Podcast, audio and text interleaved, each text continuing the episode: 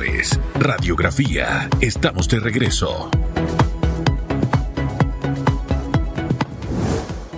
Estamos de regreso, Susan Elizabeth Castillo. Vamos a repasar la pregunta del día. La audiencia por el caso de Brecht fue suspendida y será retomada en septiembre. ¿Qué expectativa tiene del proceso? Opine con el hashtag radiografía. Sea sincero. Díganos si usted cree que va a pasar algo o no va a pasar nada o se, vence el plazo, los términos. Usted opine esta mañana.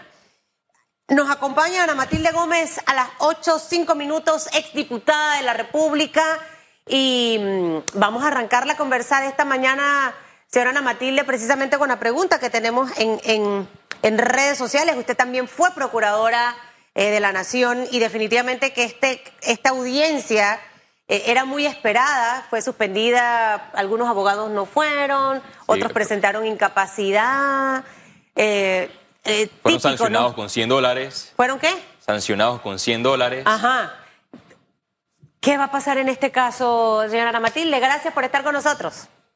Bueno, usted que es la que decreta, decrete, decrete que queden presos todos los que tienen que ir presos. Buenos días a ustedes y a todos los televidentes.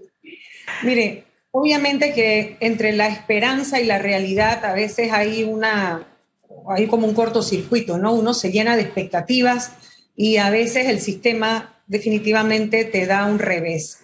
Em, tenemos la esperanza, yo tengo la esperanza que en la fecha alterna no ocurra absolutamente nada que impida el desarrollo de la audiencia, ni siquiera los recursos dilatorios, ni las incapacidades, ni nada. Sabemos que este es un proceso que se lleva en el sistema mixto o el inquisitivo y por lo tanto, pues esa multa irrisoria que vimos ahí de 100 dólares, que eso es como el que dice cuánto me cuesta, pago primero para pegarte después. O sea, es, triste, pero bueno, eso es lo que tiene el sistema viejo. Por supuesto, eso se modificó en el actual, pero este caso tiene que llevarse bajo el sistema anterior, que va de 25 a 100 dólares. Así que la juez le puso la máxima. Imagínese usted. Bueno, todas esas son las fallas del sistema. Lo importante aquí es que los ciudadanos no deben olvidar, no debemos olvidar que en el caso de Brecht nos estamos enfrentando al caso de corrupción más emblemático que ha tenido la historia de los países de América Latina, porque ha sido una trama de corrupción montada desde una empresa privada, desde una empresa que identificó rápidamente las debilidades, vulnerabilidades y los apetitos de los gobiernos de América Latina y algunos en África, pero de América Latina principalmente, que casi no dejó cabeza en pie.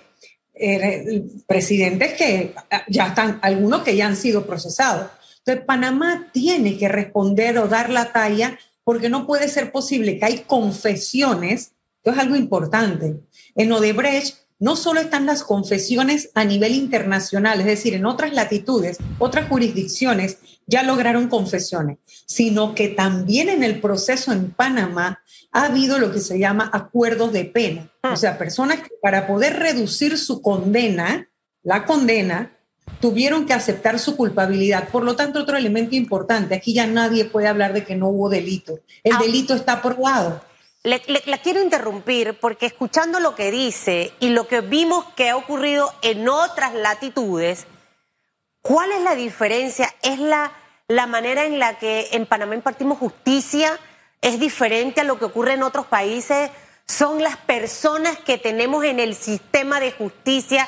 O sea, si vemos en Estados Unidos cómo se maneja la justicia, uno dice, wow, allá sea quien sea, le toca eh, eh, sentarse y pagar por sus responsabilidades. ¿Cuál es en realidad la diferencia, señora Ana Matilde, por la cual en Panamá no ha pasado nada y mire cómo estamos? ¿Qué, ¿Cuál, cuál ha sido como la falla? Sí, ese análisis es interesante, mire, porque por ejemplo no hay sistema perfecto pero el que usted menciona en los Estados Unidos, por ejemplo, habrá muchos que se escapan, pero a los que agarran, o sea, el que es identificado, lo van a sentar, no importa el nivel económico, político o social que tenga. Nosotros en los países de América Latina, más acá en los hispanoparlantes, hay como una cultura generalizada de amiguismos, tráfico de influencias, favoritismos y una serie de distorsiones en la cultura que aquí, bueno, todo el mundo se conoce, eh, y la gente, y, entre entre más poder económico se tiene y más poder político se acumula, es difícil que el sistema judicial, por las personas y por el sistema, claro que hay excepciones, ¿verdad? Pero en lo generalizado le cuesta mucho más sentar en ese banquillo y además de sentarlo, llegar a condenarlo. Bueno, estos casos que han ocurrido en los últimos años nos permiten poner el sistema a prueba, porque hay tanta evidencia, es más, la contundencia más grande que hay en este caso, por ejemplo, contra el expresidente Ricardo Martinelli y la comprobación de lo que hacía Odebrecht, son la propia revelación de, de Marcelo Odebrecht para abajo, con el señor Ravelo y todos los demás que estaban, Mauricio Corti y todos los demás que están allí, que están en el entramado, que fueron delatando, ¿verdad? Y cooperando y por el otro lado, las confesiones, las aceptaciones y los acuerdos a los que llegaron los propios hijos del expresidente Martinelli. Ahí hay toda una explicación de una trama como se daba. En Panamá no es sencillo porque se dio en distintas obras públicas, es decir, no hay como un solo caso, sino que los ciudadanos tenemos que tener claro que cada obra pública fue utilizada como un instrumento para lucrar indebidamente, para hacerse de plata mala vida, para coimear cada necesidad pública, la construcción de un hospital, en la carretera, el viaducto, el que si los riegos de aquí, el sistema de riego de allá, todas esas obras tenían sobreprecios y además tenían adendas. Y cada uno de esos elementos eran los que eran utilizados para saltarse las reglas del juego en la contratación pública y a través de testaferros, ya sean bancos, ejecutivos bancarios o empresarios panameños que prestaron sus cuentas o que facilitaron el mover el dinero.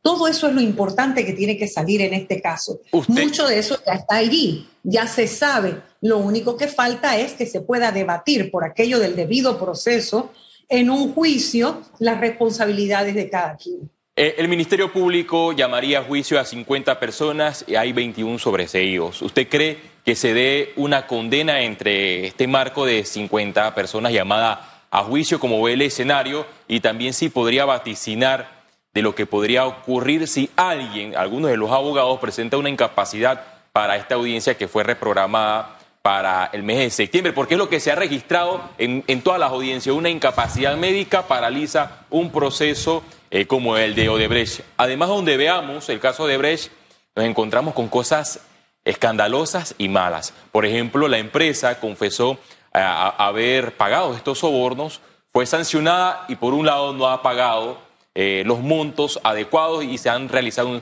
un, sinnúmero de audiencias para que Panamá reciba estos proyectos. ¿Qué dice la empresa? Yo no puedo darle al Estado panameño eh, esa cantidad de monto para hacerle frente a la multa porque no estoy recibiendo ningún proyecto con el Estado panameño. Sí, eso es una sinvergüenzura. Bueno, voy a contestar la pregunta, los demás fueron sus comentarios que vienen muy bien a cuento de lo que estamos hablando. En la fecha alterna de septiembre no se puede dar eso. ¿Por qué? Porque ya todo el mundo está notificado y debidamente notificado en esa fecha alterna, la juez tiene toda la capacidad y la facultad legal y me parece que la disposición, porque la, juez, la jueza lo ha venido demostrando, para nombrarles, designarles inmediatamente, porque allí van a estar, porque ya deberían estar preparándose, eh, abogados sustitutos de oficio a todo aquel cuyo abogado no se presente, porque ya eso no lo van a poder utilizar como una medida dilatoria.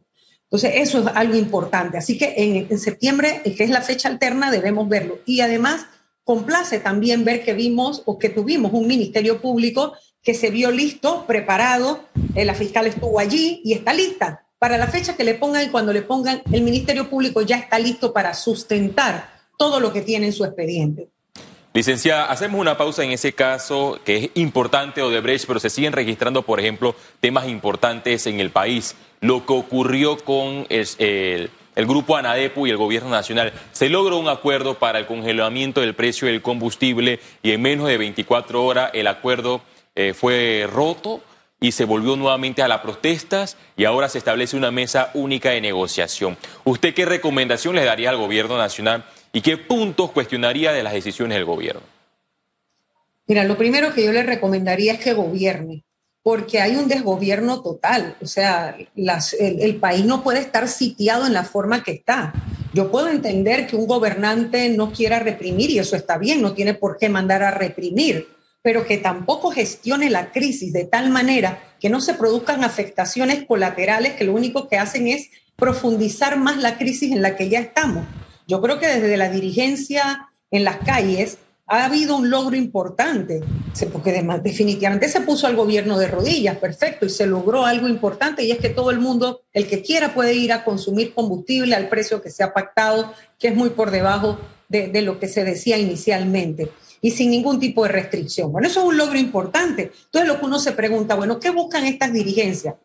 Porque si yo logro algo importante como eso, y yo no doy absolutamente nada, yo no estoy negociando yo, yo sigo intransigente. Entonces, el gobierno tiene que encontrar los mecanismos porque para eso se eligen los gobiernos, no para que se queden tranquilos esperando a ver que como nos matemos entre nosotros, entonces nos matemos de hambre, se maten los de, los de diálisis, los, los médicos se agoten, la comida no llegue, o sea, para ver, entonces que esto se pare. ¿Qué, qué, manera? De verdad le digo que esa inacción a mí me parece eh, que es un absurdo de quien, de quien gobierna. Para uno, uno escoge, uno escoge gobernantes precisamente para que lideren en momentos de crisis. Cuando todo está bien, entonces aparecen tomándose las fotos, pero cuando las cosas se ponen mal, entonces eh, ahí no aparecen. Eso no puede ser. Yo creo que lo que está ocurriendo en las calles, y mire, ¿sabes qué me molesta? Que pareciera que nos quieren llevar como a que hay bandos en el sentido de que todo el que aparece en un medio diciendo la lucha es necesaria, que es necesaria, sí. y está bien y conseguimos cosas, y hay mucho más por lo que luchar,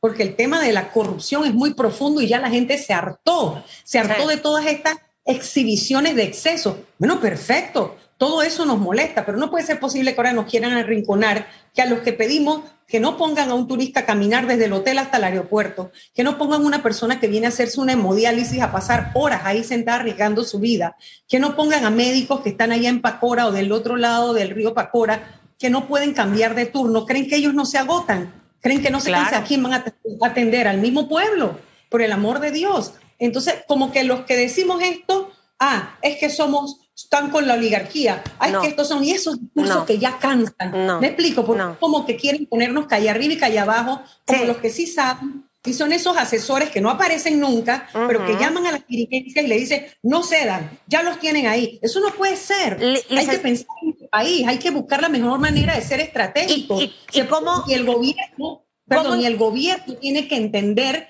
que este es un momento de inflexión. ¿Cómo encontramos ese punto? O sea, ¿cómo lo, encontramos? Hay los bandos que apoyan las protestas, ah, es que están peleando por todo, pero esa no es la manera, es lo que he dicho yo. Segundo, hemos tenido, me atrevería a decir que al menos las últimas 20 administraciones que han contribuido a ese desgaste que hoy tiene la población. O sea, los temas de robo y de corrupción no son solamente de esta administración, vienen de administraciones anteriores. Y lo tercero, lo más importante, usted y yo que me ve y que me está escuchando, somos los responsables de seguir teniendo a gente corrupta que administra el gobierno porque usted ha votado para que esa gente esté en esas posiciones. Que esa rabiecita que tenemos, licenciada Ana Matilde, se mantenga hasta el 2024, cuando vamos a votar, para ver si realmente aprendimos la lección como país, porque en realidad sí estamos cansados. Pero ¿qué hacemos en este momento? ¿Qué, ¿Qué, sería la solución más viable del gobierno? Quizás yo no coincida con muchas de las cosas que hace la administración Cortizo, pero yo como panameña necesito que al gobierno del señor Cortizo le vaya bien para que al país le vaya bien. ¿Qué pudiera aportar Ana Matilde Gómez al presidente? Usted mencionó algo de los asesores, yo los hubiera votado a todos. Ya, fuese quien fuese, no has estado en las tomas de decisiones correctas y me has llevado a tomar el rumbo equivocado. ¿Qué decisiones debiera tomar el gobierno en este momento? Y la segunda pregunta sería, ¿qué decisión deben tomar? Yo no sé si son gremios los que también están cerrando en Pacora, porque hay cierres por todos lados. A esa dirigencia, a esa gente que está obstaculizando el libre paso al que tenemos derecho todos los ciudadanos de este país establecido en la Constitución. Mire, yo principalmente coincido con usted, un par de asesores esos que dicen que no, no salgas, tú no des, tú no vayas, tú no hables. No, el presidente tiene que salir porque es el presidente de todos, incluso los que no votamos por él. Hombre, porque yo voté por mí, obviamente. Así que, pero definitivamente que ha llegado la hora en que el, gobierno tiene que dar muestras, pero concretas, no, no, como quimeras, no como románticas, no de ¿Qué muestras concretas? ¿Qué muestras, por ejemplo? ¿Qué muestras? Quedan todos nos deshace hemos cometido errores. Lo primero tiene que salir a aceptar sus errores. Yo no puedo creer que sigamos eh, con un gobierno que nos dice que no se ha equivocado en nada. Entonces, hemos cometido errores y los vamos a corregir. Primer paso, se revierte. Por ejemplo, hay expresidentes que han estado dando ideas. A mí me parece muy bien que se reviertan los nueve millones del traslado de partida que se le dio a la señora de la UNACHI. A mí me parece muy bien que, por ejemplo, se pase una ley que inmediatamente derogue esas exoneraciones que se hizo para el turismo de lujo cuando los propios hoteleros están diciendo que el problema no está en la oferta, sino en la demanda, como usted decía, en crear ese, ese gusto por venir a Panamá. Eso no lo han podido hacer todavía porque cada gobierno que viene inventan la marca, se la cambian y es un poco de consultoría que cuestan millones. Eliminar todas las consultorías Todas, si ya todos los diagnósticos están hechos en Panamá, eso es algo que el presidente podría hacer ya. Todas las consultorías quedan suspendidas, quedan eliminadas, se rescinden todos esos contratos en la forma legal que se tenga que hacer, si todo tiene mecanismos legales para hacerse.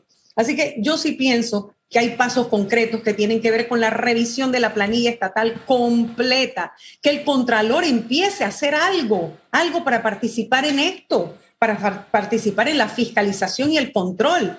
Y definitivamente yo cambiaría el haría cambios en el gabinete. Oiga, le pongo cinco, le pongo cinco en la lista. Uno, dos, tres, cuatro, cinco, seis, siete aspectos.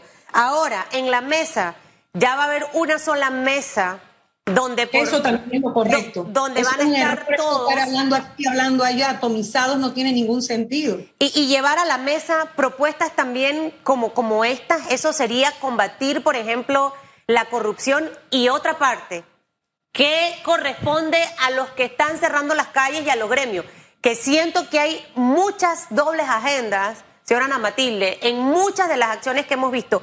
Algo que era muy orgánico y espontáneo de la población porque todos estamos pagando más cara la comida, más caro el combustible, más caro la luz, todo está más caro, eh, se fue desvirtuando y, se ha convertido en lo que vemos ahorita mismo en las calles, personas que deciden quién pasa y quién no pasa. Y, luego a, un par de, metros ahí el policía parado, yo, ¿esto qué es?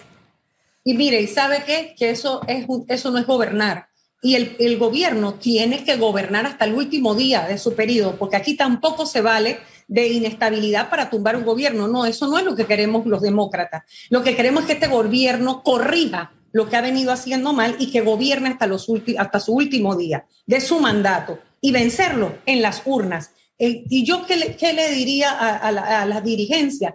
o más bien al gobierno respecto a las dirigencias. Mire, el presidente salió diciendo que él tenía información si yo fuera presidente y tengo información de gente que está usando y pagando para, para desestabilizar, los llevo ante los tribunales. Yo no lo voy a anunciar, no le presento formalmente la acusación y lo pongo en evidencia ante la faz del país. Allí falló el presidente. Ahí falló ¿Ah? a su juicio el presidente. A, su juicio ahí falló el presidente. Sí, porque si tú tienes información, úsala. Porque ¿de qué sirve la información que tienes si no vas a parar entonces eso? Porque eso sí es indebido. Una cosa es la protesta legítima, con la que yo estoy de acuerdo que el pueblo se cansó y que se... Pero usted hablaba hace un ratito, mire, en el segmento anterior usted hablaba de los costos y de todo lo que se está perdiendo. ¿Y sabe cuál costo no se puede medir en cifras porque es un, un costo humano y a largo plazo? Todos los estudiantes que este año debían salir al mercado laboral y que van a salir peor de lo que hubieran salido incluso con una educación deficiente, porque ahora no ni siquiera es deficiente, ahora es totalmente ausente. Y eso no lo podemos cuantificar. Así que yo siento que definitivamente de ambas partes hay que deponer eh, cualquier tipo de ego, de intransigencia, reconocer que la dirigencia en las calles ha tenido un logro importante, el gobierno se tiene que sentar, no se puede parar, tiene que haber una mesa única y allí en esa mesa única tienen que estar dispuestos a aceptar corregir el rumbo de muchas cosas que están mal. Y con seriedad, con mucha seriedad, porque no puede. Mire, ambas yo, partes, porque yo no realmente. y de ambas partes, Susan, Claro. que le diga, yo no entiendo eso, que como usted es un dirigente y usted tiene un mandato y usted llega sin mandato. ¿Cómo que usted Así, firma primero y sale a preguntar después? Y más allá de eso, los tiempos han cambiado. Y se lo he dicho a mucha gente a la que quiero y que he dicho en estos días no voy a hablar del tema porque yo soy muy apasionada y por eso mi pasión la reservo para mí y ni siquiera está en mis redes sociales. Pero yo no puedo aceptar que yo esté, por ejemplo, y le, y- y le pongo este, esta, esta, esta, esta analogía. Un salón de clases, el estudiante no está de acuerdo con la calificación del profesor y hace eso en la cara del profesor. Eso es irrespeto. Eso es irrespeto. Yo no puedo aceptar que yo como jefa o, o- o en un departamento llame a un personal y le diga te estoy entregando este memorándum porque hizo y que el colaborador me haga. Eso se llama irrespeto. Entonces, nosotros qué queremos inculcar en nuestros niños y niñas? Eso que vimos ayer, esa no es la manera, esa no es la forma. Si yo no tengo autoridad para estar sentado allí, yo no voy. Así de simple, porque al final estamos dejando mal al resto de los que están allí y son educadores. ¡Wow! Y son educadores. Entonces creo que llegó el momento de que cada uno se autorrevise, señora Ana Matilde, y vea definitivamente en qué hemos fallado. Porque otra cosa que no en este momento es medible es el desgaste y la frustración que siente hoy el panameño. Y eso es sumamente peligroso, que el panameño no crea en ningún partido político, que no crea en personas independientes o de partido. Eso es de preocuparse, porque ese es como ya el punto detonante de una explosión social que pueda avecinarse y aquellos que quieran decir, no, lo de Venezuela no va a pasar aquí. Así decían en Venezuela. Entonces, prestemos atención, hay que generar conexión con la ciudadanía, escuchar, ver. Nada más no puedo escuchar a mi círculo cero y esto es de ambas partes. Totalmente de acuerdo con usted. De parte y parte hay que deponer algunas posiciones o posturas intransigentes. Ha habido logros importantes de la dirigencia en las calles y a partir de esa acción táctica que se dio, ahora tienen que ser mucho más estratégicos para lograr cosas, cambios que perduren en el largo plazo, que sean sostenibles y que compongan un poco la, la estructura disfuncional que tenemos. Gracias, licenciada Ana Matilde. Fue un placer Gracias. tenerla hoy aquí en Radiografía. también. Usted mencionó algo que la verdad que es interesante, el tema de la educación. Ha pasado tanto tiempo y Mm. los educadores, por ejemplo, eh, no dieron clases, pero siguieron recibiendo Susan Elizabeth Castillo su sueldo completo. Bueno, en esta, Aquí en el estas- gobierno el 15 también... cobraron también, el, el viernes sí, pasado. eh, eh, ellos cobran los 15 y los 30 o los 27 o, o los 12. Pero la cosa Aunque es que... no hayan ido a trabajar. la cosa es que cobra sin ir a trabajar. Creo que el gobierno también puede tomar algunas medidas. El maestro que no asista a una aula de clases se le puede aplicar un descuento dire- directo y aquí no hay ningún tipo de violación porque si yo soy un padre de familia y estoy invirtiendo en la educación de mi hijo y lo estoy enviando a la clase, ¿cómo es posible que el docente va, se va a ausentar por más de dos semanas, pero posteriormente va a continuar eh, recibiendo ese sueldo? Lo, lo que, completo? lo que pasa es que los seres humanos somos tan como somos que hasta eso lo vamos a criticar. O sea, le van a caer en plancha al gobierno. Por eso es que es importante trabajar en confianza. Cuando usted trabaja la confianza y ven, vienen estos ataques, estos ataques al final son como peñiscaditas así de niños recién nacidos cuando te peñiscan. Pero hay que tener la fe y la esperanza de que en realidad esa mesa conjunta de todos va a lograr resultados positivos. El panameño quiere trabajar, el panameño eh, quiere salir a ganarse su plata, quiere transitar libremente, no estar pidiendo permiso para ir al hospital, para ir a trabajar. Mucha gente de la que está en los tranques hoy está pidiendo permiso para pasar para ir a trabajar también, eh, Félix. Así que tenemos en este momento que en realidad sentarnos, ¿qué es lo mejor para Panamá? Y las propuestas que presentó, que bueno, las rompí porque estaba con el tema este, que presentó la señora Ana Matilde. Rompiste las páginas como Anadepo. Sí, sí, sí, pero yo lo hice en, en otro sentido. Me parecen, me parecen, muchas de ellas las he propuesto yo aquí. Le faltó que los ministros, viceministros y directores utilicen su propio auto Se quiten el privilegio. y paguen su propio combustible. Eso también sería bueno. De los diputados yo no puedo esperar nada. Ayer no sesionaron. les- Los diputados ayer no sesionaron. No, no, no, no, no tan, li- tan libre. Pasaron Mire, agachados. vámonos mejor a la pausa, Félix Antonio, ¿le parece? Estoy de acuerdo. En breve regresamos con más de Radiografía.